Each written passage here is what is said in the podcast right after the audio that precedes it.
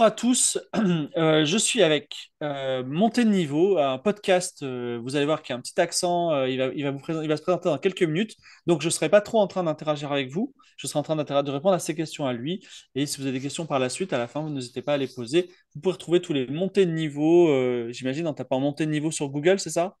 En fait, c'est sur Coup Critique sur YouTube. critique, Ouais. coup critique sur YouTube, voilà. Maintenant, je te laisse la parole, vas-y.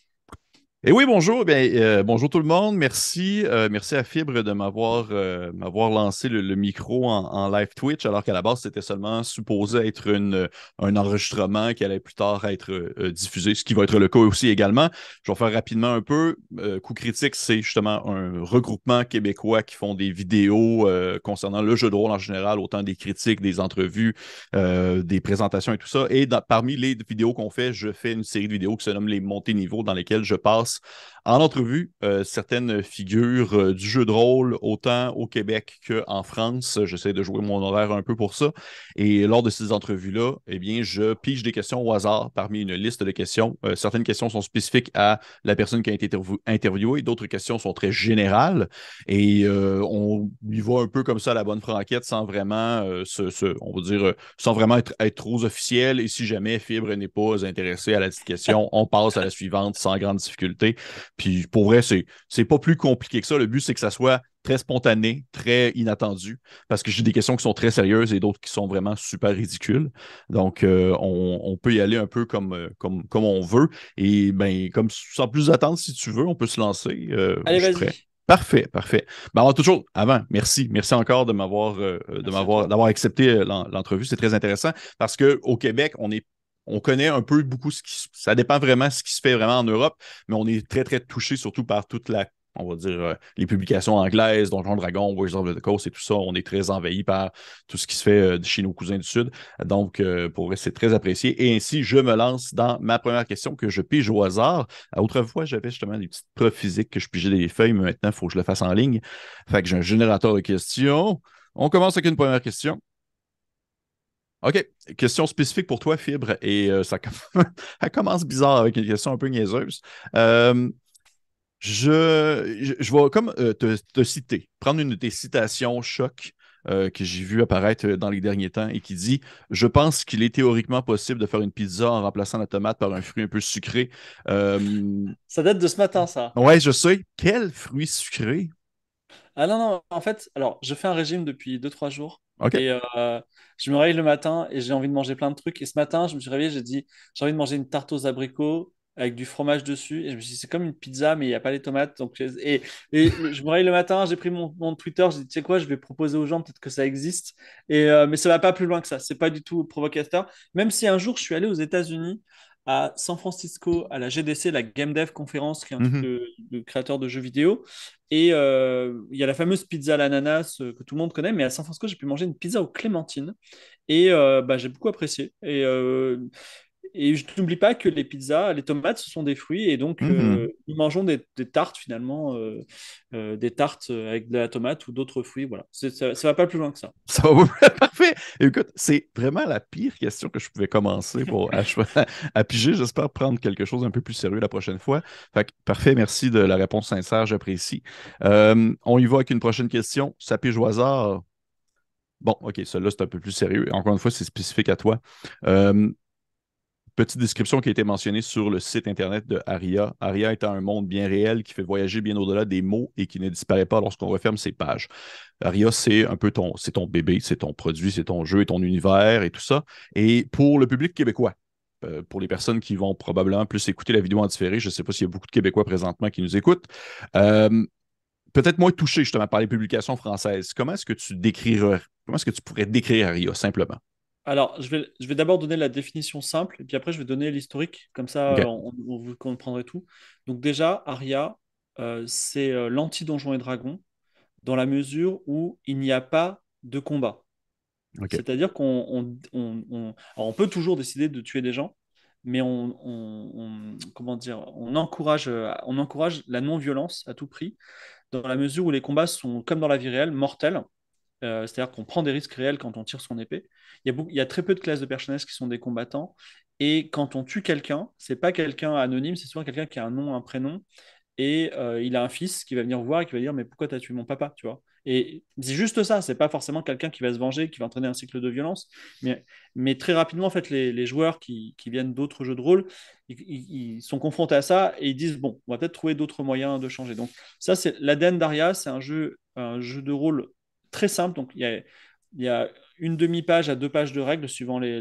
Donc, vraiment on est dans la simplicité des règles on est sur un système décent c'est libre de droit et c'est non violent. Voilà, voilà, où on en est. Maintenant, euh, l'univers, c'est un univers médial fantastique très simple, très très très simple. C'est-à-dire, euh, il y a le monde médiéval, le monde des mille et nuits, euh, l'île, l'île des pirates. Il y a même, euh, je dis bonjour au Québec, un endroit qui s'appelle le continent du Phénix, qui est en fait euh, le Canada déguisé, et il y a une Mm. ville qui s'appelle Mont-Royal. Voilà. Oh, donc, voilà, on, on en parle un petit peu.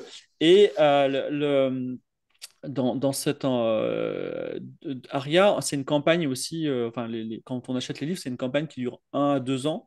Et cette campagne, elle a une fin secrète si on arrive à la finir sans tuer personne. Donc ça, c'est ça, c'est la particularité.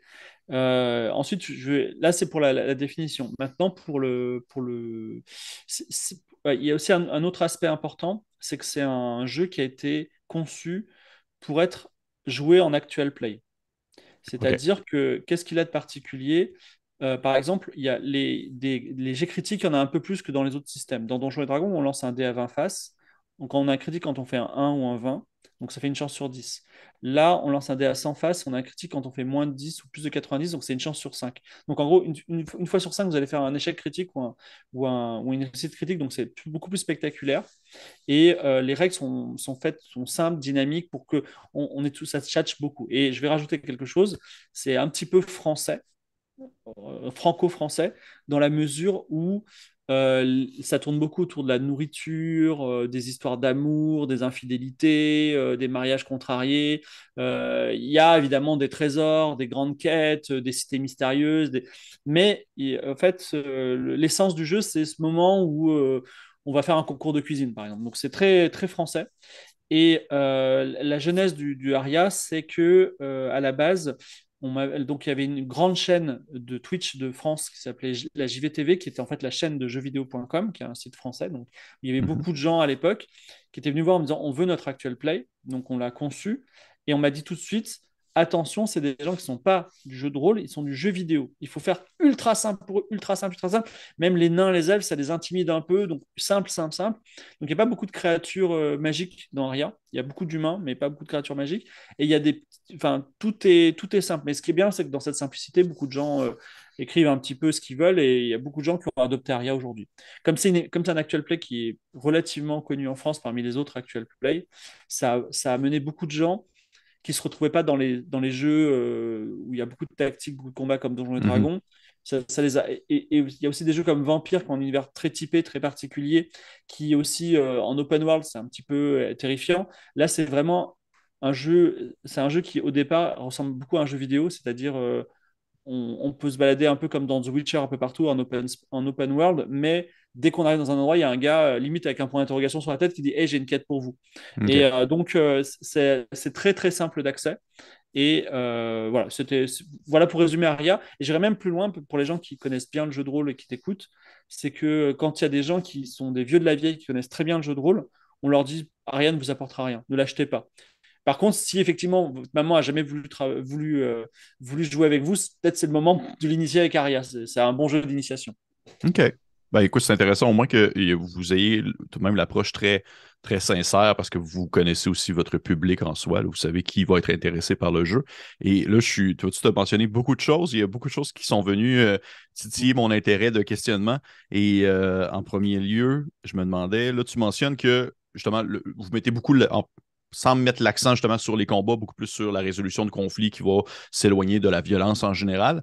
Mais est-ce que c'est un type. Est-ce que le jeu possède, on va dire, ces, ces créatures qui ne sont pas euh, conscientes? Tu sais, on parle, exemple, de la personne que tu mentionnais qui se faisait tuer et que son, son enfant revenait pour dire T'as tué mon père et tout ça. Mais est-ce qu'il y a aussi, on va dire, des, des bêtes qui n'ont pas vraiment l'esprit pour vraiment avoir les Alors, réflexions nécessaires? il y a des araignées géantes ou Ouais. euh, des euh, ours ou des. il y a quelques créatures magiques qu'on peut chasser par qu'on peut chasser, mais c'est pas c'est c'est pas, enfin comment dire, c'est pas, enfin il y, a pas, il y a pas par exemple, il y a pas d'orques et de gobelins. Ces créatures, tu sais, les orques, les gobelins, les stormtroopers, les nazis, c'est un peu des, êtres sentients, mais on a le droit de les tuer eux, tu vois, et pas, pas les autres. Il y a pas, il y a pas ce type de choses. Il y a pas le, c'est l'humanoïde euh, qu'on a le droit, droit, de tuer. Il est pas dans notre, dans, dans notre univers. Quand on tue quelqu'un qui a un papa, une maman, qui sait, euh, qui sait lire et écrire et qui un jour a eu des rêves, eh ben et ben en fait, le, Aria le décourage. Voilà, c'est ça, le, ça le principe. OK. Très intéressant pour vrai. Je, vois-tu, j'avais fait un peu mes recherches, mais en même temps, je voulais me garder certaines surprises pour pouvoir te poser des questions à ce propos. Mais je trouve que c'est, vraiment une approche super intéressante. Je n'ai pas vu souvent ça. Euh, on y va avec une prochaine question, si tu veux. Oui. Puis même si tu veux pas, ça va être une prochaine question. je pige au hasard. OK. Euh, ben, en fait, c'est intéressant, on reste un peu dans le même sujet. Euh, tu as mentionné que le système de jeu d'Aria était vraiment un dérivé euh, du dessin qui est utilisé par Chaosium pour le Basic Role Playing Game. Et je me demandais, est-ce qu'il y avait un cheminement particulier qui a fait en sorte que ça a débouché sur le système percentile? Est-ce qu'il y avait eu des tests auparavant pour d'autres types de mécaniques ou d'autres types de systèmes? Alors, bon, il y a une affinité personnelle. J'aime beaucoup l'appel de Cthulhu. Et l'appel de Cthulhu, historiquement, c'est un peu la réponse. Euh, bah, en fait, en fait c'est un peu le cheminement que j'ai eu, c'est-à-dire, il y avait Donjons et Dragons. On, allait dans des donjons et on tuait des orques et on avait du trésor. Bon, ça s'est un peu raffiné depuis, mais en gros, c'était ça. et on est en 1982 et tout d'un coup, on, veut, on veut faire différent. Et la proposition différente, c'est de dire bah, les monstres, ce seront des dieux invincibles. Vous allez faire quoi? Vous n'allez pas les tuer. Donc, on va devoir réfléchir. Et donc, on a cette espèce de, l'appel de Toulouse descend qui arrive et qui dit bon, on va, ça va être le jeu d'aventure, jeu d'aventure moderne. Donc, en gros, après, il y a eu le basic role-playing game. Je trouve c'est. Même si les gens ils connaissent aujourd'hui l'OGL qui a rendu Donjons et Dragons libre de droit, le basic role-playing game est beaucoup plus ancien. Et moi, comme je suis un peu vieux, j'ai 44 ans, avoir une démarche de dire, ben voilà, j'ai créé un système de jeu et il est libre de droit, ça m'a touché. Donc, euh, et moi, je veux perpétuer ça aussi, c'est-à-dire qu'Aria est libre de droit. Après, Aria, il est libre de droit, non pas parce que j'y crois, même si j'ai créé, par exemple, des logiciels euh, pour faire du jeu de rôle en ligne qui sont libres de droit, mais aussi parce que c'est une nécessité. C'est-à-dire qu'aujourd'hui, dans mon actual play, faire des actual play, c'est mon métier. Mmh et je gagne de l'argent avec. Mais quand j'ai, par exemple, j'ai eu un client, c'est Blizzard, et on a fait un actual play de World of Warcraft. Mhm. Et en fait, juridiquement, c'est compliqué de, de faire une aventure dans le monde de World of Warcraft avec un système qui est celui de Donjons et Dragons. Parce que Donjons et Dragons, c'est déjà un système de jeu. Donc, on ne peut pas faire la promotion d'un système de jeu via un autre système de jeu. Alors, Critical Role le fait je ne sais pas comment ils s'en sortent juridiquement et à mon avis, ils ont plusieurs problèmes et ils sont tellement influents que s'ils disent écoutez, c'est Donjons et Dragons, rien du tout, ils le font quand même, tu vois. Euh, après, je ne sais pas s'ils ont fait du World of Warcraft, mais en tout cas, nous, c'est ultra simple. C'est-à-dire, quand la question juridique arrive, on dit ne vous inquiétez pas, c'est libre de droit, vous avez tous les droits. Et donc, ça, c'est beaucoup plus simple pour nous. Voilà. OK, intéressant, parce que euh, c'est je, ne savais pas non plus, à l'avant que tu le mentionnes tout à l'heure, que le système était libre de droit, puis c'est quelque chose qu'on voit de plus en plus, euh, on va dire, surtout sur la scène américaine, par exemple, indépendante. Il y a beaucoup de systèmes de jeux qui vont être en, licence ouverte et ou licence partagée qui permet justement une appropriation, puis ainsi, une, on va dire, une mise, en, mise au propre et une personnalisation selon les besoins. Fait que je trouve ça vraiment, vraiment très cool. Et on y va avec une prochaine question, si tu le veux bien. On y va avec. Euh, OK. Ton premier jeu de rôle, en fait, euh, c'est vraiment plus dans, l'histoire, on recule dans le temps. On peut s'imaginer une petite horloge qui tourne et qui tourne et qui tourne. Et ton premier jeu de rôle qui euh, ne faisait pas partie des grands piliers reconnus. Vraiment quelque chose d'un peu plus indépendant. alors, est-ce qu'au Québec, vous avez un, un, jeu de rôle euh, pilier qui s'appelle L'œil noir ou pas? Euh, oui, ben oui. Ben, le Nord, c'est un peu européen. Hein. C'est la vieille Europe. Oui, c'est la vieille Europe. C'est la vieille Europe. Mais, mais oui, pour de vrai, on a eu. J'en entends des fois de temps en temps parler. Je pense pas que présentement, ça a son, le grand vent dans les poupes, comme on dit. Mais euh, oui, je connais. Fait que ça, ça serait ça, en fait, un peu. Ben, alors, euh, oui, ce serait ça. Je, je, vais juste dire deux, trois choses parce que la question internationale me touche. Et mhm. c'est intéressant d'avoir votre vision parce que toi, tout à l'heure, tu as dit euh, on, est, euh, on a nos cousins américains euh, qui sont pas loin. Et, enfin, un marché dominé à 99% par Donjons et Dragons. Et Donjons et Dragons, ils dominent le monde entier, sauf deux, deux pays qui sont la France et l'Allemagne. Donc l'Allemagne, c'est dominé par l'œil noir, des Schwarz Auge, qui, qui, est vraiment un jeu allemand qui est adoré. Et en mhm. France, Bon, il y a Donjons et Dragons, mais il n'est pas à 99%, il est à 60% en gros. Et on a un peu de résistance. Alors, on a. enfin, historiquement, dans les années 90, on avait beaucoup l'appel de Cthulhu, Warhammer qui fonctionnait bien. et l'œil noir et d'autres. Et depuis peu, depuis les années 2000, on a une société qui s'appelle Black Book Edition qui sont à Lyon, Mhm. qui ont créé en fait leur alors, bon, je, je, le dis, euh, je le dis, mais c'est pas tout à fait vrai, mais c'est pour simplifier, leur clone de Donjons et Dragons, euh, sous forme de boîte d'initiation très simple, qui s'appelle Chronique oubliée. Donc, Chronique Oui. oubliée, c'est un peu la, une très grosse vente chez nous. Euh, donc, il y a toujours l'ombre de Donjons et Dragons. Et nous, euh, même nous, Aria, où on est plutôt connus, on est, on est vraiment ultra minoritaire, donc c'est très particulier. Mais pour revenir à pour revenir euh, au jeu un petit peu euh, indépendant, enfin, indépendant auquel j'ai joué, donc l'œil noir, c'est quand même un, gros, mais je l'ai eu assez tôt. Sinon, ma, ma, ma, ma enfin, j'ai eu la chance aussi de jouer à des jeux de rôle fait maison, mais Mhm. mon, ma première licence un petit peu confidentielle avec laquelle j'ai beaucoup joué, c'est Chill. C'est un jeu euh, français, je crois, qui est un peu l'appel de Cthulhu, mais comme ça a été designé, euh, je sais pas, par des gens des 70s, moi j'ai toujours l'impression que c'est un peu Scooby-Doo, euh, mais un peu violent. Mhm. Et euh, Chill, voilà, c'est à l'appel de Cthulhu, mais différent. Plus, en fait, l'appel de Cthulhu, on a plus, on est plus un gros géographe euh, qui va dans une bibliothèque, va chercher un vieux secret. Chill, c'est plus, c'est bon, j'ai des crucifix, j'ai des, des lames en forme de crucifix et je vais me taper des vampires. Donc c'est un peu plus, un peu plus bourrin, mais tout en étant contre des créatures qui sont même très très puissantes. Donc voilà, ce serait Chill la, la- la deuxième réponse. OK. Intéressant. Je, lui aussi, je, je le connais surtout de nom. Je n'ai pas, euh, pas exploré, mais je sais que ça avait justement une approche euh, qui faisait un peu penser à l'appel de Cthulhu sans nécessairement être euh, très bouquinard, si je peux me permettre le, le- terme. Et justement, en allant un peu sur une sous-question, parce que je trouve ça intéressant que tu as mentionné ça, concernant, exemple, l'œil noir, concernant Chill, ou est-ce que c'est des jeux justement qui peuvent avoir une, certaine violence malgré tout? Est-ce que c'est encore aujourd'hui, le- on va dire, une, une thématique qui peut t'intéresser dans le jeu de rôle, ou justement Aria t'a apporté un peu cette espèce de saveur-là qui fait en sorte que tu ne ressens plus vraiment le besoin d'avoir des combats à l'épée, de la violence? et- Non, non, alors moi, les combats à l'épée, je trouve ça super fun et le Mhm, Donjon Dragon, je le trouve très ludique. mhm, Mais euh, moi, mon métier aujourd'hui, c'est l'actual play, donc le, tu sais, le jeu de rôle filmé. mhm, Et en vrai, autant c'est marrant, enfin, c'est mon point de vue. Après, il y a des actual play, ben, Critical Role, où les mecs, hop, il y a une phase de combat, ça dure deux heures, ils poussent des pions, ils lancent des dés pendant deux heures et ils s'éclatent, tu vois. Et il y a mhm, énormément de gens qui regardent. Euh, nous, c'est notre but, c'est de faire autre chose. On fait pas ça. C'est-à-dire que nous, on essaye d'éviter les temps morts, les blancs. On veut toujours qu'il y ait de l'interaction. On veut pas qu'il y ait de, de ces phases tactiques qui sont intéressantes à jouer, mais pas forcément à regarder. Sauf parce que, en fait, euh, outre le fait qu'on on peut dire bah c'est pas palpitant, on préfère voir des gens qui parlent, mais en plus c'est des souvent c'est très technique et donc il faut mhm, être vraiment très versé dans l'ensemble des règles pour dire ah il a fait un bon choix, il a bien réagi, ça se passe comme ça, c'est telle règle, je comprends. C'est un peu comme regarder un match de foot ultra complexe en fait, euh, ou quel que soit le quel, quel que soit le sport que vous regardez au Québec. Mais le, le, le, le- le- voilà, nous dans l'actuel play, on essaie d'éviter le combat en particulier mhm. Parce que c'est tout d'un coup c'est très lent. Donc euh, les combats se, se, se, se, font en, un jet de dés. Mais à titre personnel, j'ai aucun problème, euh, aucun problème à faire des trucs euh, un peu, un peu bourrins. Mais comment dire? Alors, je vais- je- on va aller plus loin parce que tu es, un spécialiste. Ah oui, si tu OK. veux, si tu veux Donjons et Dragons, je pense qu'ils sont aujourd'hui, ils sont en train d'avancer tout doucement, même à reculons dans une impasse. C'est que ces derniers temps, ils se sont dit, euh, on va, euh, on va rendre la scène un peu plus woke, Voilà, déjà parce que les gens euh, demandent ça, et les actual play demandent ça. Donc ils se sont dit, vous savez, les elfes noirs, c'est pas parce qu'ils sont noirs qu'ils sont méchants, hein. Et même d'ailleurs, Mhm, ils sont pas méchants je pense qu'ils vont dire bientôt les gobelins, les orques aussi, ils sont pas méchants. Donc euh, ils vont vers ça parce que bah effectivement, on peut pas dire vous avez un humanoïde et parce qu'il a la mauvaise couleur et il est né au mauvais endroit, euh, c'est un méchant. Tu vois, c'est compliqué de, de, de dire parce qu'il a une race, cet humanoïde, c'est un méchant. Donc on va vers ça.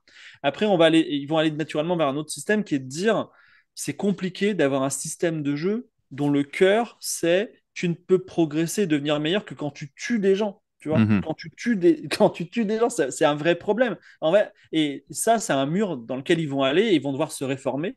Et là, je pense qu'il y aura, euh, il y aura comme une, une grande guerre civile, on va dire, de Donjons et Dragons qui, qui va être palpitante. C'est-à-dire, il y aura des anciens qui diront Mais pourquoi vous êtes en train de changer mon Donjon et Dragon qui a si bien marché que j'adore Et les autres qui disent Enfin, on va pouvoir avoir du Donjon et Dragon qui va être autre chose que euh, ben, on tue aveuglément des gens, tout simplement pour devenir meilleur. Aujourd'hui, il commence à avoir des, des glissements, c'est-à-dire qu'on commence à avoir des systèmes de quêtes dans lesquels on a des points d'expérience qui ne sont pas liés aux monstres qu'on tue. Mais voilà, c'est.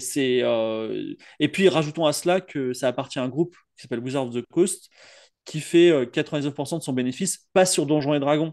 Donc, euh, pour, euh, pour les décideurs, c'est un, un, mini problème qu'ils ne voient pas venir et dont ils ne sont pas conscients. Mais, mais, nous, vu de.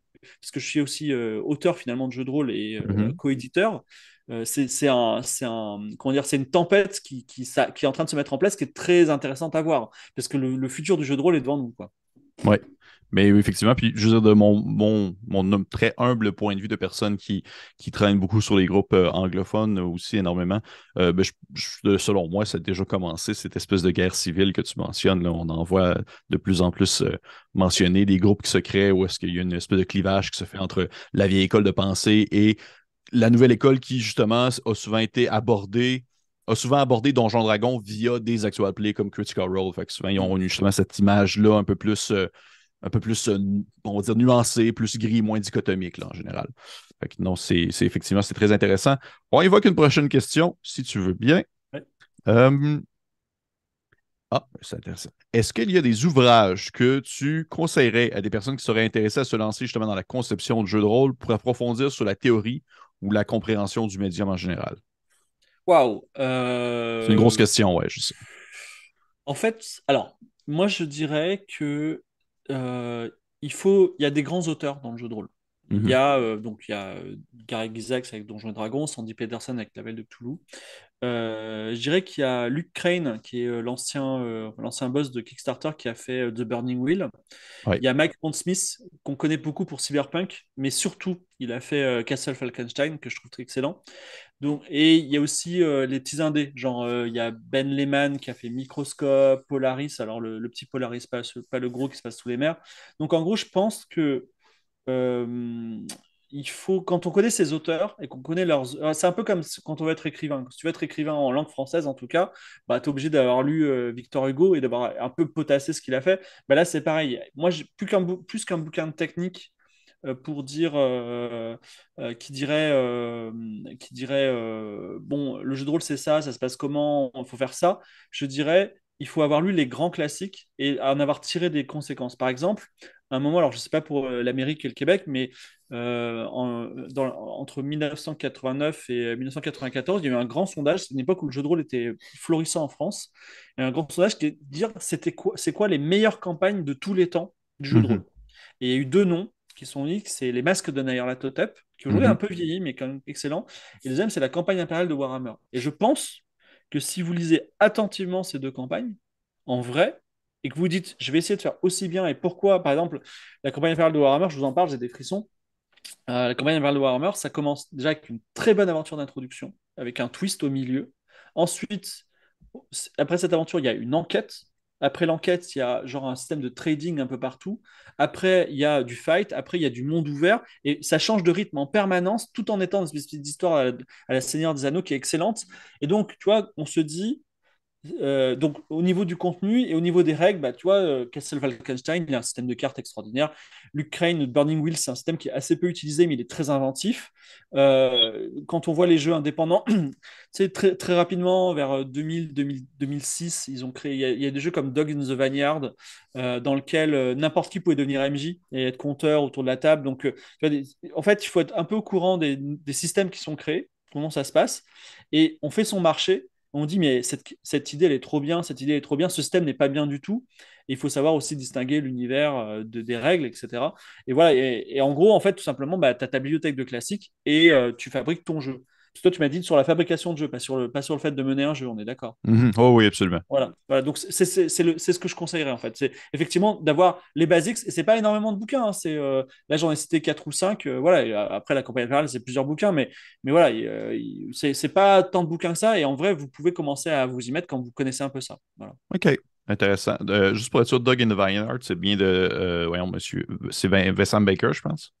Euh, c'est possible, je l'ai quelque part. Euh, c'est lui qui a fait Apocalypse, World, je crois, là, mais euh, il me semble.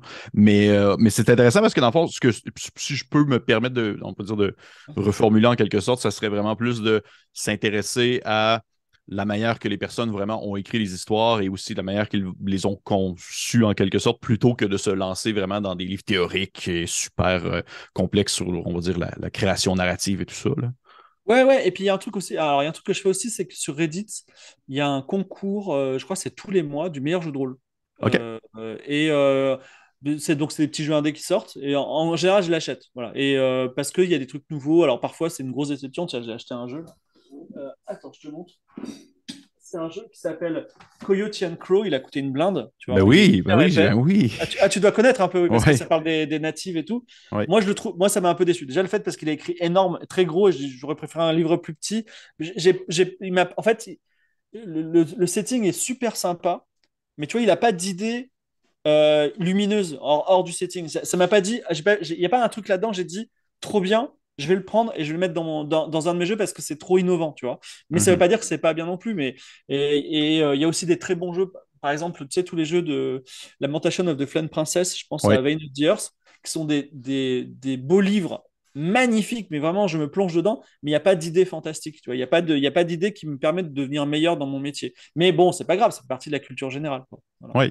OK, puis là, par exemple, je, suis curieux, j'ai comme une sous-question qui embarque. là. Est-ce qu'il y en a un de ces jeux indépendants-là du mois qui est sorti récemment que tu as fait OK, ça, cette idée-là est excellente, je vais la prendre puis je vais la utiliser. Oui, alors c'est un, un, auteur français qui s'appelle, euh, je ne me souviens plus, mais il a fait un jeu de rôle indépendant. Et en fait, j'adore sa règle et je l'ai utilisé plein de fois. Euh. Ah, je vais en citer deux. Je vais en citer deux français. Donc, le premier, je ne sais pas son nom, mais il a fait euh, Conan, contre, Conan et Red Sonia contre les ninjas. Et c'est un tout petit truc qui fait 20 pages. Et dedans, il y a une règle que j'adore. C'est quand on est dans un pays étranger et qu'on ne connaît pas la langue, mhm. on lance un dé à six faces. Et par exemple, si ça fait deux, tu peux faire des phrases qu'avec deux mots. voilà. Donc, tu peux, tu n'as pas le droit de faire plein de petites phrases pour faire passer. Si tu veux pas faire passer une idée, tu dois faire deux mots. Si tu fais un, tu fais un mot. Si tu fais six, tu peux faire six mots. Donc, c'est très rigolo et ça marche super bien. Super bonne règle. Bravo, gars. Génial. Et le deuxième, euh, qui s'appelle euh, Deux étés de Com Martin. Oui. Euh, c'est un jeu de rôle. D'ailleurs, Eldercraft, on, je, spoil un peu, mais on aimerait bien l'éditer. Mais en gros, l'idée, c'est deux étés, c'est un peu comme ça de Stephen King, c'est-à-dire euh, cette idée de euh, on fait un jeu de rôle dans lequel on joue simultanément des enfants qui sont sur un lieu, par exemple en vacances quelque part, et ces mêmes enfants qui sont devenus adultes 30 ans plus tard et qui reviennent sur le lieu et qui ont vécu des choses. Donc c'est un peu le scénario de ça. Mais donc les, règles fonctionnent bien, euh, le, setting est bien, l'idée est bonne. Et moi personnellement, je vais faire probablement la saison 9 de Game of Thrones avec des concepts comme ça de flashback et d'aller-retour très très bons. OK. Oui. Euh, puis seulement pour le mentionner, pour les personnes qui se posaient la question, c'est euh, Guillaume Gente.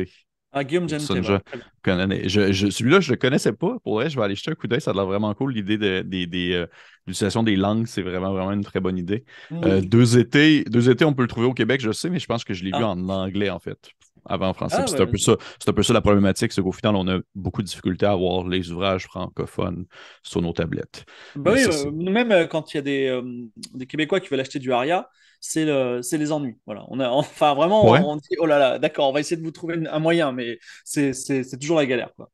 OK. Est-ce qu'il y a une manière particulière? Je pose la question pour les personnes qui nous écoutent du Québec, justement, dans, notre communauté. Est-ce qu'il y a une manière particulière que tu conseillerais à prioriser pour justement se procurer le jeu? Ah ben, pour Aria en particulier, nous, on est Eldercraft, on est tout petit.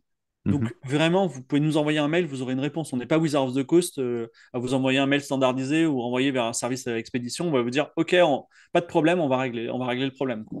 OK, parfait.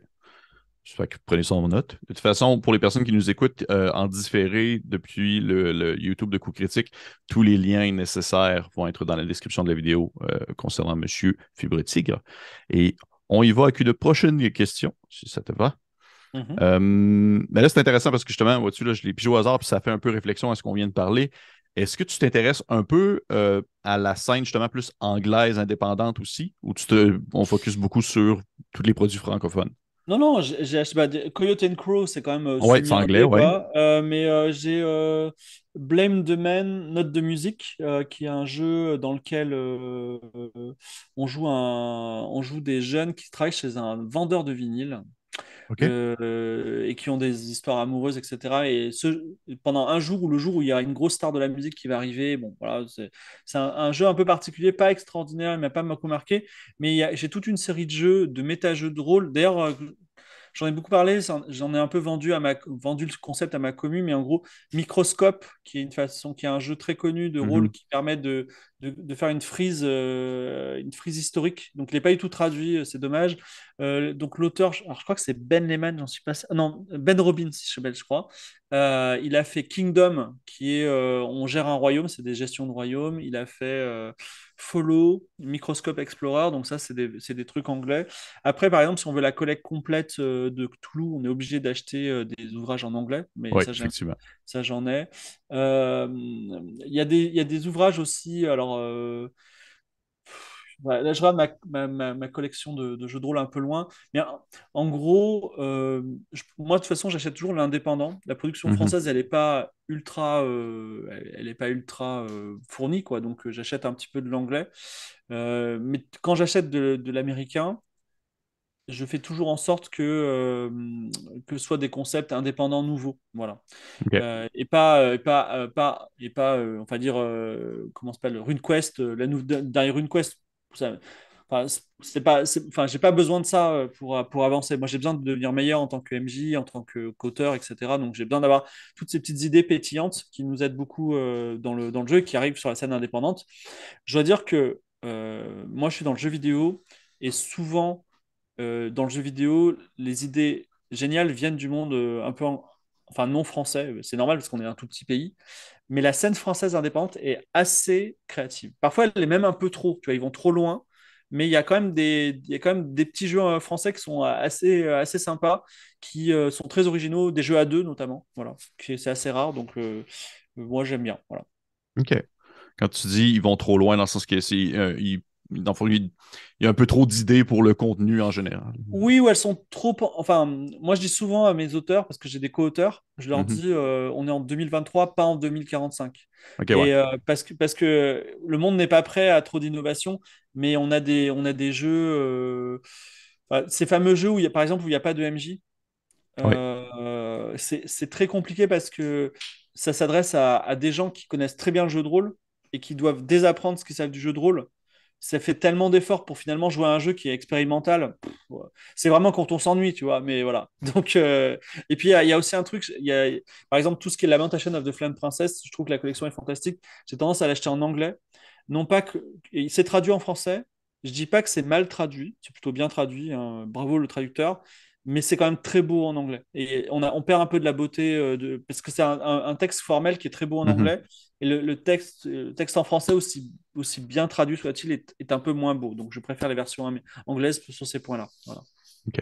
Mais pour vrai, je, suis vraiment content de t'entendre dire ça, parce que effectivement, je j'abonde dans ce sens où c'est vraiment intéressant de on va dire, de, se plonger dans l'écriture personnelle d'un auteur pour pouvoir bien comprendre ce qu'il veut parler et, entre autres choses, Lamentation of the Flame, Princess, même les, dire, les produits qui sont faits par des, nouveaux auteurs qui viennent d'embarquer sur la scène ou tout ça, il y a tout le temps une petite idée où est-ce qu'ils vont tout le temps pousser un peu plus loin le concept médiéval fantastique vers autre chose que je trouve vraiment à chaque fois vraiment original. Comme là, vois-tu, juste, je, me, peux me permettre. J'avais reçu, j'avais reçu la semaine passée, c'est euh, Earth Incubation Crisis pour justement Lamentation of the Film Princess. Où est-ce que c'est euh, du euh, espèce de science fantasy avec un gros combat contre un, un mecha puis un, genre de Godzilla à la fin dans une, une région très, très classique médiéval fantastique. Et juste ça, je trouve tellement que c'est tellement des bonnes idées, il y a tellement des choses à aller chercher là que je, suis bah, content d'entendre dire. J'ai une autre ref à te donner sur. Euh, je crois que c'est des Anglais qui font ça, parce que je les avais rencontrés au Fighting Fantasy Fest, qui est un festival qui a lieu à Londres, de l'île dont vous êtes l'euro. Euh, c'est un jeu qui s'appelle Troika. Ben oui! Donc ben je oui. déconseille l'achat en général parce que je trouve qu'il est pas, il est trop cher pour ce qu'il est, mais je le trouve très bien quand même. Oui. Et euh, ce qui est génial dans Troika, c'est que le. Mais il y a ça dans, dans Lamentation of the Femme Princess, c'est que dans Troika, le background, il est dans les règles. C'est-à-dire qu'à aucun moment ils disent le monde il s'appelle comme ça, c'est juste dans les règles, dans les objets, dans les, dans les, dans les, dans les, dans les sorts de jeu, dans les systèmes de jeu, eh bien, tu as des petits éléments qui sont distillés. Et quand tu connais les règles par cœur, tu as le background. Et je trouve que c'est quelque chose qui, qui, vient un petit peu de Dark Souls, tout ça, de ces mhm. systèmes de jeu qui te disent rien sur l'histoire. Mais faut, si tu veux vraiment savoir, tu creuses. Et je trouve ça très, très malin, très, très élégant. Voilà. Par contre, Troika, euh, je sais pas toi, mais nous, en, France, euh, que, ce qu'on achète en français ou en anglais, il coûte genre 40, 40 euros. Euh, donc, euh, on va dire euh, 50 dollars pour, euh, pour 30 pages ou 40 pages. Bon, c'est un peu cher. C'est, Oui. voilà, genre des conseils là, j'ai j'adore, mais euh, ça a changé ma vie, mais ne l'achetez pas. Voilà. Oui, il est quand, même assez cher. euh, j'avais acheté, je- j'ai essayé de l'a- de l'attraper justement au vol, mais j'ai pas, j'ai pas été Mm. capable. Mais effectivement, il coûte assez cher, mais ça vaut la peine de l'avoir du moins en PDF pour pouvoir aller chercher parce qu'effectivement, que les idées des backgrounds sont, c'est vraiment super cool parce qu'il y a vraiment des, des- des inclusions, des débuts de concepts qui ne sont jamais vraiment parfois explorés. Puis au final, c'est que ça demeure à toi et avec le maître de jeu à se dire, OK, pourquoi est-ce qu'ils disent ça? C'est quoi euh, les chevaliers de l'horloge de minuit? C'est pas expliqué nulle part. Il faut comme ouais. développer là-dessus. Puis, Ouais. euh, oui, c'est vraiment, vraiment des super bonnes idées, ça. Mais, Fait- mais d'ailleurs, dans Troïka, j'ai pris des idées de Troïka. J'ai pris, euh, il y a l'orphelin, euh, enfin le, Mhm. le, le- le roi d'un le roi d'un pays inconnu, tu vois. Donc euh, le mec, il est roi, mais il a oublié d'où est son pays. Je trouve ça super. Il y a aussi le deuxième meilleur joueur d'échecs du monde. Enfin, tu vois, il y a plein de choses qui sont super inventives. Et euh, enfin, tu vois, et, et, et je, et je leur en veux énormément de faire des bouquins si petits, tu vois, parce que. Mais c'est vrai qu'ils condensent toutes leurs idées d'une certaine façon. Voilà. Oui. Mais euh, je- voilà, j'aurais, enfin voilà, j'aurais aimé qu'il y ait un donjon et dragon du Troïka. Voilà. Oui, mais en fait, ce qui est vraiment cool, puis là, ça fait un peu référence à ce que tu mentionnais tout à l'heure, c'est que Troika demeure dans un système de jeu qui permet la production de produits tierces, puis il y en a vraiment beaucoup. Il y en a tellement Ouais. des gens qui ont fait des, des, des, des livrets, des ouvrages, des pamphlets sur le jeu. Fait que des backgrounds, il y en a, il y en a, il y en a vraiment beaucoup, mais c'est vraiment ça, en fait, qui est utilisé justement dans Aria, c'est ce, ce style de, de classe-là, en quelque sorte, juste pour être sûr. Euh, bah, nous, on essaie d'être. euh, parce que comme on n'a pas de combat, il faut Ouais. qu'on compense euh, par de l'inventivité, par des nouvelles règles. Et nous aussi, on est une émission. C'est-à-dire, on est une émission et quand, euh, qui a lieu tous les 15 jours. Et quand les gens ça, se connectent pour voir l'émission, il faut qu'ils aient droit à euh, autre chose que euh, aller dans la grotte d'à côté parce qu'il y a une tribu orque qui attaque notre village. Tu vois donc, et- donc, il faut qu'il y ait des choses inventives, des choses qui fassent rêver, des choses qui fassent qui fassent aussi cogiter. Par exemple, tu vois, dans Aria, il y a un truc qui est connu, c'est il y a un gâteau qui s'appelle le sis cake. Quand tu manges une part du gâteau, tu changes de sexe, tu vois. Donc tu deviens d'homme en femme. Et donc là, on- tu donnes ça à des joueurs, ils font plein d'expériences, tu vois. Donc, et ça, c'est rigolo le fait d'expérimenter. Les, les- les gens disent, mais si on fait ça, ça et ça, ça peut être. Qu'est-ce qu'on fait? Donc voilà, c'est espèce, de foisonnement inventif qu'on trouve dans Troika, dans Lamentation of the Femme Mhm. Princess. Moi, ça m'alimente beaucoup pour pouvoir donner des, des, des- des poupées à mes joueurs qui, qui eux, ils racontent l'histoire qu'ils veulent, quoi. OK. Vraiment intéressant. Je, je vais essayer de jeter un coup d'œil. Encore une fois, ça demeure tout le temps dans l'accessibilité au Québec. Là. Euh, Il y a tellement de choses que j'aimerais lire que j'ai pas vraiment l'occasion des fois. On y va avec une prochaine question. Oui. Euh, je, je vais encore te, te citer, euh, parce que avant la, la- avant la rencontre, j'ai pris le temps de réécouter quelques-unes de tes entrevues que tu avais faites ailleurs. Et, et tu dis une fois, le, le jeu de rôle est, selon toi, le meilleur des jeux de société. Oui. Mais disons que, admettons qu'on tasse vraiment le jeu de rôle, est-ce qu'il y a un ou deux, deux quelques jeux de société vraiment typiques jeux de société que, te- te trou- que tu trouves encore aujourd'hui intéressants? Euh, oui.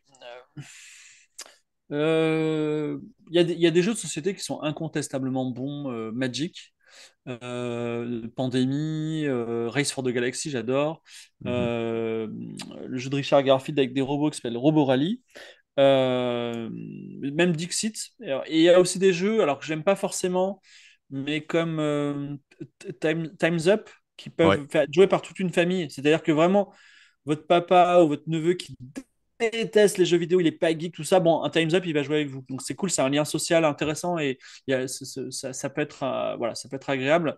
Maintenant, quand- c'est un peu comme euh, la drogue, c'est-à-dire que euh, quand on a touché à l'héroïne, bon, l'alcool, c'est toujours agréable, mais bon, c'est moins intéressant. Et Mhm. Alors, j'ai jamais touché à l'héroïne, mais en tout cas, le jeu de rôle, je pense que une fois qu'on a testé, c'est tellement bien que, ok, je veux bien faire un Scrabble, mais euh, je préfère faire une partie de jeu de rôle ce soir, Ouais. quoi. Donc, euh, c'est pour ça que c'est c'est un peu le meilleur jeu de société. Alors, je vais aller un peu plus loin. Je sais pas pour vous au Québec, et euh, j'imagine euh, ce problème ne se pose pas aux États-Unis, mais le mot jeu de rôle en français, il est assez connoté. Parce que euh, on parle par exemple de jeux de rôle sexuels, euh, on parle aussi de jeux de rôle pédagogiques dans les, dans les écoles, Mhm. et surtout, il y a eu des accusations de satanisme par les pratiquants de jeux de rôle euh, Mhm. dans les années 90 qui a coulé un petit peu l'industrie en France. Et, et puis aussi le rôle comme le théâtre. Et le théâtre, c'est quelque chose qui est perçu comme quelque chose d'un peu vieillot en France. Et quand on a lancé Aria, en tout cas, on avait une grosse réflexion en disant, est-ce qu'on peut pas lui donner un autre nom? Est-ce qu'on peut pas appeler ça le jeu d'aventure, le jeu de société d'aventure, tu vois, le jeu d'aventure. Et on, essaye un peu de faire ça. Il y a des grosses, grosses boîtes en ce moment. Je pense à Gigamic qui a lancé un jeu de rôle. Il y a Panini qui vient de lancer un jeu de rôle qui, s'appelle Roboureuse, qui a été écrit par un ancien de chez Blizzard. Et donc, c'est des, énormes boîtes qui ont vraiment des milliards et des milliards de chiffres d'affaires. Et ils sont en train, en fait, de le présenter. Là, j'étais au Festival international des jeux de Cannes. Les jeux de rôle de Panini, les jeux de rôle de Gigamic, ils étaient dans la section jeux de société. Ils n'étaient pas dans la section jeux de rôle. C'est-à-dire qu'ils sont là en train de se dire euh, on est, euh, enfin, on est l'ultra grand public, l'ultra casual, on est l'équivalent du jeu mobile, jeu vidéo mobile pour les jeux vidéo. Donc, euh, on est en train de s'ouvrir. Effectivement, peut-être le mot jeu de rôle, en tout cas en français, va, peut-être muter sans, pour autant disparaître. Mais c'est un véritable problème parce que aujourd'hui, une des barrières d'entrée, il y a beaucoup de barrières d'entrée pour venir au jeu de rôle, et pour quelqu'un qui n'aime pas le jeu de rôle, une des barrières d'entrée, le mot jeu de rôle pose problème en France. Voilà. OK. Ben, c'est vraiment intéressant, vois-tu. Je n'avais jamais vraiment pensé à cette réalité-là du point de vue de, de la France et on dirait de l'Europe francophone, mais au Québec, on dirait que c'est pas, hmm, quand je pourrais dire, je crois que le jeu de rôle n'est pas encore assez connu pour être vraiment identifié comme une, entité propre. Souvent, lorsqu'on va mentionner le jeu de rôle, a des personnes qui ne connaissent vraiment pas ça. C'est mm. immédiatement un, jeu de société. C'est rien d'autre qu'un jeu de société. Et où est-ce que souvent ça va clasher, où est-ce qu'il va y avoir un, certain, une certaine déchirure qui va se faire, c'est lorsqu'on va mentionner le fait de devoir incarner un rôle. C'est le, moment que c'est Oh non, non, non, non, je peux pas, je peux pas, je peux pas. Non, mais euh, tu as, totalement raison. Moi, j'ai un de mes joueurs. Donc, un mec, un joueur pro. C'est un mec qui vient mhm. jouer, il est payé pour ça. Il a adoré il est tout le temps là, ça s'appelle l'âme. Et en fait, avant de faire la première partie avec lui, il, a, il disait, moi, il disait exactement ce qu'il disait. Moi, euh, monter sur une chaise, déclamer des vers, ça m'intéresse pas du tout. Mais on dit, gars, c'est pas tout ça le jeu de rôle. Détends-toi, t'es à ta place, tu fais ce que tu veux. Et, effectivement, mais et, alors, je, ne dis pas que c'est pas bien parce qu'il y a des actuels players français qui le font. Mais par exemple, ce qui est très intimidant quand on regarde Critical Role, c'est leur maîtrise des voix. Parce que si tu vois ça, tu dis, mais moi, si je veux jouer comme eux, je suis obligé de faire ces voix-là. Mais mhm. euh, c'est terrible, tu vois, parce que moi, j'oserais. Déjà, je, vais avoir du mal à m'exprimer en, public, de, me dire mes idées, mais en plus, il faut que je fasse, je joue un rôle, ça va être terrible. Donc, ça rajoute des barrières d'entrée. Donc, j'ai tendance. Nous, on est, on est très détendu. Hein. Tu, tu fais pas de voix ou t'en fais si tu veux, et, voilà, c'est cool. Donc, euh, ça, fait partie aussi, le, voilà, l'aspect rôle fait, est une barrière d'entrée euh, importante. Mhm. Puis surtout, je au Québec, Critical Role est très fort, très, très, très fort. Ça demeure, on, on est une province qui est facilement bilingue. Souvent, on va consommer en français et en anglais sans problème. Et je pense justement que l'aspect où est-ce que tu mentionnes qu'ils font des voix, puis c'est des acteurs professionnels et tout ça, ça demeure vraiment un très grand blocage. Et je pense que justement des initiatives comme tu le mentionnes, où est-ce que c'est un peu plus relax, où est-ce que vous, on incarne le personnage si on veut vraiment faire des voix et tout ça, mais c'est pas nécessaire. Ça permet d'avoir, euh, on va dire, plusieurs exemples différents qui peuvent justement permettre à des personnes de voir, OK, ben, je suis pas obligé d'avoir une formation en théâtre à l'université pour pouvoir euh, jouer un jeu de rôle. C'est vraiment cool. Et là, par exemple, là, tu veux-tu, tu as mentionné que le jeu de rôle, le concept du jeu de rôle de ce terme-là pouvait justement être un peu plus un blocage. Mais est-ce que c'est de là qui est sorti? Parce que j'avais lu aussi des choses, euh, différents écrits sur Internet, euh, te mentionnant que ce soit des articles ou autres. Et souvent, c'est la première fois que j'entendais en fait le terme fiction interactive. Oui. Est-ce que c'est. Ah. Vas-y, vas-y. la fiction interactive, c'est très particulier. C'est euh, la fiction interactive, c'est euh, des jeux textuels, euh, des jeux vidéo textuels. Donc moi, je viens de là, je connais très bien, et ça regroupe que ça en fait. Donc là, on est hors du jeu de rôle. mais par contre, il y a quelque chose que je dis souvent, c'est que là, on vit une période un peu bizarre qui est tractée par Critical Role, qui est que le jeu de rôle, le mot jeu de rôle est cool. C'est-à-dire, c'est la première fois dans l'histoire du jeu de rôle que quand tu dis je fais du jeu de rôle, t'es cool, alors qu'avant, c'était pas du tout le cas. Et, euh, mais par contre, ce qui est assez intéressant, en tout cas en France, toujours parce que je n'ai pas les chiffres ailleurs, c'est que ça a très peu d'impact sur les ventes. C'est-à-dire que tout le monde, dans les cours de récré, tout le monde dit, au lieu de dire Fortnite, ils disent je fais du jeu de rôle, Donjons et Dragons, etc. Mais en vrai, en, vrai ils n'achètent pas de produits et ils, n'y jouent pas non plus. Ils en, parlent. C'est cool d'en parler, un peu comme quand on parle du foot parce qu'on le regarde à la télé, on suit les équipes, mais on ne le pratique pas. Et euh, ça, on, le, ça, on en est. Euh, enfin, il y, a un petit mieux. Et d'ailleurs, euh, ce mieux, cette perception du mieux, est ce qui fait qu'il y a beaucoup d'entreprises de grand niveau qui sont en train de s'investir. Mais dans les faits, ça ne génère pas plus de ventes. Voilà. OK. Intéressant. Puis je suis juste encouragé aussi par des choses comme Stranger Things avec le concept du jeu de rôle justement qui vit de l'avant dans certaines, certaines des saisons. Parfait. Et je vais regarder voir le temps qui nous reste. Je vais voir, OK, je vais avoir le temps pour une dernière question si tu le veux bien, si tu as le temps. Bien sûr. stresse pas, parfait.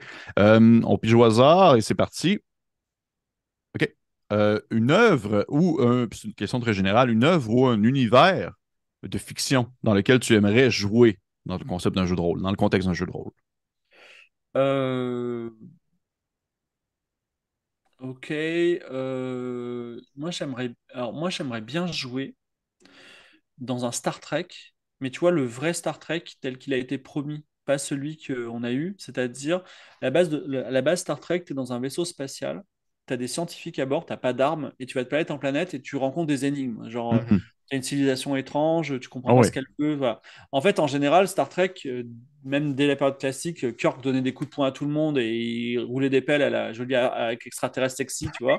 Et, euh, et après, il y a eu Next Generation où c'était pareil, c'était les Klingons, euh, voilà. Et, et en fait, malheureusement, bah, l'Amérique, elle, elle est belliciste, elle aime la guerre, c'est comme ça. Euh, ça fait. C'est pour ça que Donjons et Dragons, on, on tue des gens. Et euh, il n'y a jamais eu le Star Trek promis. C'est-à-dire, il y a toujours eu, il y a eu cette idée de dire bah, il n'y a plus d'argent, euh, les Russes et les Américains sont copains maintenant, mais à part que maintenant il y a les Klingons qu'on déteste, tu vois. Et en fait, j'aimerais vraiment qu'on ait le pur Star Trek, c'est-à-dire on est dans un vaisseau, un vaisseau scientifique, on va de planète en planète et on, découvre de nouvelles civilisations, euh, voilà, des nouvelles formes de vie étranges, et euh, on les comprend ou on les comprend pas, et on va sur une autre planète, et ainsi de suite. Tu vois. Ça, ça j'adore ça vraiment, mais ça, c'est le jeu de rôle de mes rêves. Mais malheureusement, il n'existe pas. Mais peut-être euh, on l'écrira un jour, hein, voilà. Mais... Ben oui, surtout en fait que mais pendant que tu en parles, je veux dire, au final, j'ai l'impression que, que, par exemple, le système d'Aria pourrait bien fonctionner dans ce contexte-là, puisqu'il n'y a pas de combat en soi. là. Le combat Ouais, ouais, par exemple, par exemple. Non, mais je verrais bien. Ben, je sais pas si tu connais une campagne Star Wars qui s'appelle Dark Strider. Euh, elle est vraiment très très bien. Elle est en quatre volumes et notamment il y a une belle boîte. Et euh, donc le concept de Dark Strider, c'est en fait un Star Trek dans Star Wars. C'est-à-dire qu'on a des, on a un, on a, on a un équipage qui a capturé une, une corvette corélienne. Donc on a le Mhm. plan de la corvette euh, et on a plein de gens. euh, chaque joueur joue trois personnages d'équipage. Et en fait, on est obligé, on va aller chercher un méchant qui est à l'autre bout de la galaxie et on doit aller de planète en planète et comprendre la planète à chaque fois pour refaire des provisions, etc. pour y aller. Donc c'est vraiment un, c'est un Star Trek qui dit pas son nom et il est excellent, j'adore. Vraiment, il est fantastique. Il n'y a même pas de Jedi. Tu imagines à quel point c'est un Star C'est Trek. vraiment, ouais, c'est vraiment, vraiment pas Star Wars. Voilà, ça s'appelle, ça s'appelle, Yeah. ça s'appelle Dark Strider, c'est vachement chouette, mais euh, c'est- aujourd'hui, malheureusement, c'est introuvable. Elle est là-haut, la, la mienne, mais voilà. OK. Ben, je, je me prends note parce que je ne la connaissais pas du tout. Mais, euh, hey, ça, ferait un peu le tour, je crois, parce que je vois aussi le temps passer, puis je ne veux pas non plus te, te- te- te retenir trop longtemps. Je voulais seulement prendre quelques minutes, encore une fois, pour te remercier beaucoup euh, du temps que tu as pris pour Merci répondre à mes questions. Mais ça me fait plaisir. J'espère que tu as apprécié ton expérience.